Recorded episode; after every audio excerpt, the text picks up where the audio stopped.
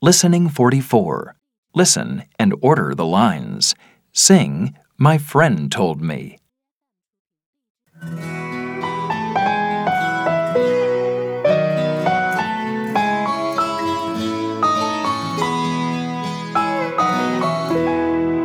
My friend told me to travel far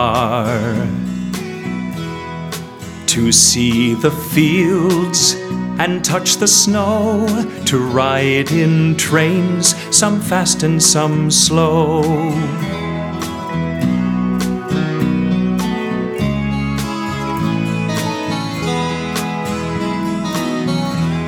He told me to go across the sea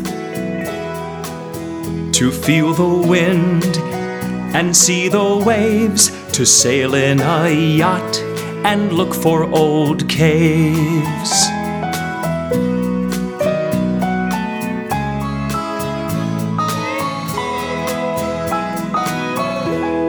He told me to go across the sky to see the clouds and feel the sun, to fly in a plane and have lots of fun.